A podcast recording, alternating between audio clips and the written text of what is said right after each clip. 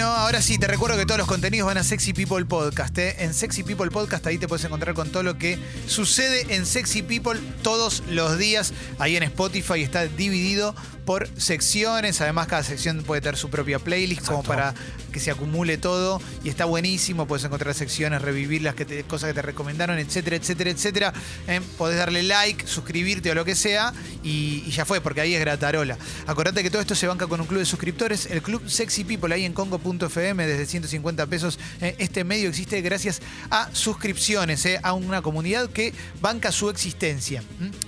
Y además tenemos redes sociales, Sexy People Radio y Escucho Congo. Ahí nos puedes encontrar, estamos en todos lados. Seguinos en Instagram, Exacto. en Instagram subimos un montón de cosas, en Escucho Congo también. Ahí tenés de todo, desde memes, videos, noticias, notas y mucho, pero mucho Hacemos más. actuaciones de audios que nos Sí. gustan mucho. Exacto, hay de todo. Bueno, voy a arrancar con el resumen de noticias. Voy a arrancar con el resumen de noticias. Eh, voy a empezar con Infobae. Dale. ¿eh? ¿Qué hay? Estación espacial en Neuquén, dice Infobae. El gobierno ratificó que seguirá adelante el polémico acuerdo con China. El ministro de Ciencia y Tecnología dijo que no habrá cambios en el plan con los chinos. Ese acuerdo firmado por Cristina Kirchner es cuestionado por Estados Unidos y la Unión Europea por su eventual uso militar. Continúo. Intelectuales kirchneristas vuelven a pedir la reforma de la Constitución Nacional. El escritor Mempo Giardinelli quiere que los integrantes de la Corte y los jueces sean elegidos por el voto popular. ¿eh? Difícil eso, ¿eh? Dijo en una columna en página 12, hay que desarmar ya mismo las cloacas judiciales. Para ello designar urgentemente un procurador general decente e incuestionable como Daniel Rafecas ¿eh? y, empezar a pensar seriamente en la necesidad y urgencia de una gran reforma constitucional. ¿eh? Dijo que esa modificación en la Carta Magna eh, debería apuntar a la reformulación de un sistema de justicia en que los miembros de la Corte Suprema, jueces y fiscales, Procurador General y Consejo de la Magistratura sean elegidos por voto de ciudadano. Mm, Es raro eso igual. Primero, me- primero, considero que no estoy capacitado para opinar sobre estas cuestiones, pero así como yo me considero poco capacitado, no creo que el grueso de la sociedad pueda elegir a los jueces Sí. y al Procurador Claro. General y a todo. Perdón, ¿eh? Acá hay un tema que nosotros, si tuviésemos que mañana ir a votar, ¿sabemos a quién estamos eligiendo? Pero ¿Qué si haríamos? no se sabe a quién. Pero no se mucha sabe, los gente- diputados ni saben Claro, quiénes son. o sea, es medio difícil. Yo sé que todos deberíamos tener, no sé, mucha gente tiene acceso a información y hay un montón de gente que no tiene acceso a información. Es muy difícil. No, lo que sí pensar puede en haber es un sistema preliminar Mm. de votación que después derive en que todos tengamos notificación finalmente de quiénes son los que están candidateados y que son la posibilidad. Y tal vez así que la gente empiece a averiguar un poco es muy difícil. Igual eh, recordemos que en este país eh, para hacer algo así primero habría que pasar por un montón de cuestiones que ya tienen de privilegios estos Sí. jueces y todo no Bueno, eso para mí es clave. Votemos si, si tienen que pagar o no pagar impuestos. Votemos por la, el- lo- Claro. lo que- las jubilaciones que cobran. Votemos, Votemos por eso. porque tiene jubilaciones de 234 mil pesos a 780 mil pesos mensuales. Bueno, votemos eso. ¿eh? Votemos eso, que el Sí, Poder sí. Judicial cuenta con esa herramienta. es vergonzoso para mí eso. Vergonzoso es poco, ¿no? es una monstruosidad, más en, en momentos como estos. ¿no? Bueno, seguimos. Una nena de 12 años filmó a su propio abusador infraganti y la justicia ordenó su detención. Está prófugo. El acusado es su tío, con quien la familia mantenía una estrecha relación. Una cámara de seguridad instalada en la habitación de la niña registró el aberrante hecho. Se llama Leandro Martínez, tiene 43 años, es el marido de la prima hermana del padre de la nena. ¿eh? La nena y Leandro siempre tuvieron una relación muy estrecha, era habitual que ella se quedara a dormir en su casa, invitada por sus primos, ¿eh? y mm, en una clase escolar de educación sexual integral, ¿eh? que es clave que esté en las escuelas Sí. por estas cuestiones, esta nena, cuyo nombre se sostiene, se mantiene en reserva, sorprendió a sus 35 compañeros con su confesión, a mí me pasa, mi tío abusó de mí. ¿eh? El video lo comprobó y ahora están buscándolo, obviamente se dio a la fuga Claro, este gra- monstruo. gracias a la ESI ella se da cuenta que eso es algo que está mal y que Sí. es un abuso. Claro, Hay muchos 12 niños años. que no, no lo saben, que no tienen ese registro. En junio termina la doble indemnización, ¿eh? lo confirmó el ministro, el ministro de Trabajo Claudio Moroni. ¿eh? Sí, no hay vocación para ¿eh? y se refirió al aumento para las jubilaciones anunciado por el presidente Alberto Fernández y aclaró que no es un ajuste. Hoy lo vamos a hablar con Paloma Boxer, ¿eh? así que van a poder enviar preguntas si quieren a la app. Leo, ¿vos querías decir algo de No, esto? con respecto a lo que dijo Moroni, eh, fue muy tajante con esa Sí. respuesta porque automáticamente cuando le preguntó, co- colega y amigo Diego Schurman le preguntó y le dijo que, que si esto se iba a ampliar o no, dijo no. En junio termina la doble indemnización. No dio ni la chance de vamos a replantear la situación, vamos a ver qué pasa. No, fue tajante, evidentemente. eh, hay una situación bastante complicada con la economía, ¿no? Sí.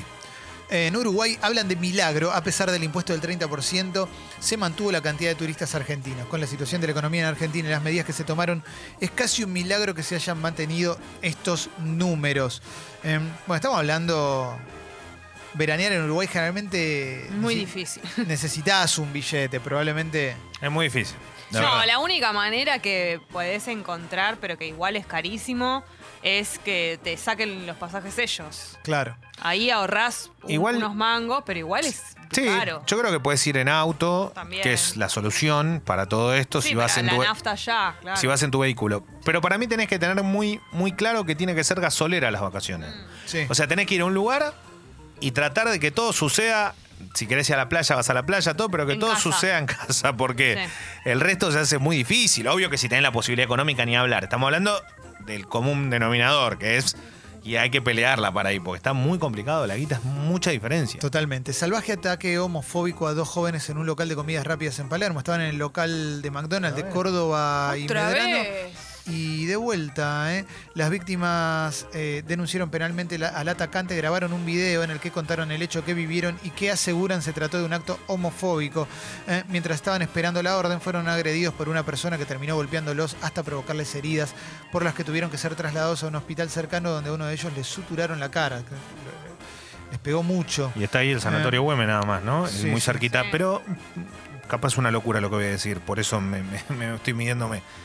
Pero ese local de comidas rápidas no es un lugar donde van habitualmente tanto la gente que sale de América, la gente que va a los bolichitos cercanos que están en Avenida Córdoba. Me resulta muy raro que una persona encima se ponga como en contra de todo el mundo. Este era. Sí. No, no, no. No, bueno. También no fue el McDonald's en el que le pegaron a Johnny, el chico que vino al programa. ¿Sabes que ¿Ahí fue también? ese, exactamente en ese? ahí. Ah, entonces ya Mira. es una patología. No recordaba ¿no? exactamente en cuál era. Bueno, eh, lo que me sorprende es que sigan existiendo eh, estas cosas. 2020, viejo. Bueno, seguimos. La im- Las fotos de la impactante mansión de 165 millones de dólares que compró Jeff Bezos. eh.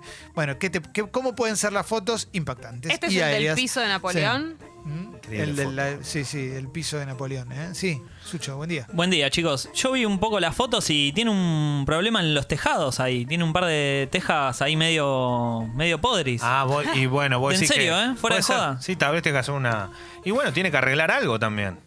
Pero encima que gastás 200 millones de dólares, tenés que refaccionar la casa por dentro, tenés mancha de humedad. La titular del FMI aclaró que no va a conceder quitas a la deuda de la Argentina con el organismo. Cristalina Georgieva respondió así a una propuesta de la vicepresidenta Cristina Fernández de, Kirchner respecto a que el organismo acepte una pérdida. ¿eh?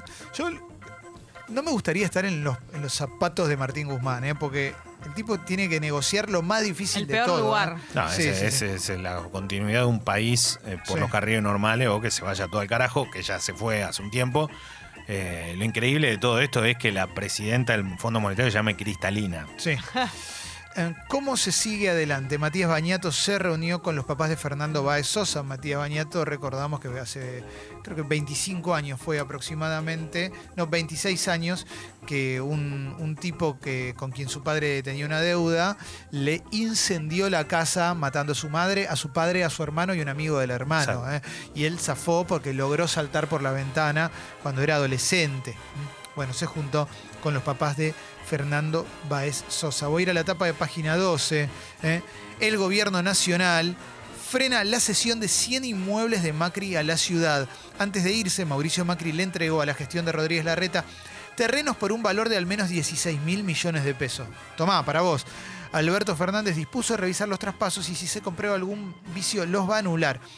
En el entorno del jefe de gobierno porteño sostienen que apuestan al diálogo y evalúan los pasos a seguir. ¿eh? Esto, todos estos terrenos van a ser para hacer torres, seguramente, no iban a ser para hacer verde. ¿Ves? Esas cosas sí tiene Y que participar la ciudadanía, ¿no?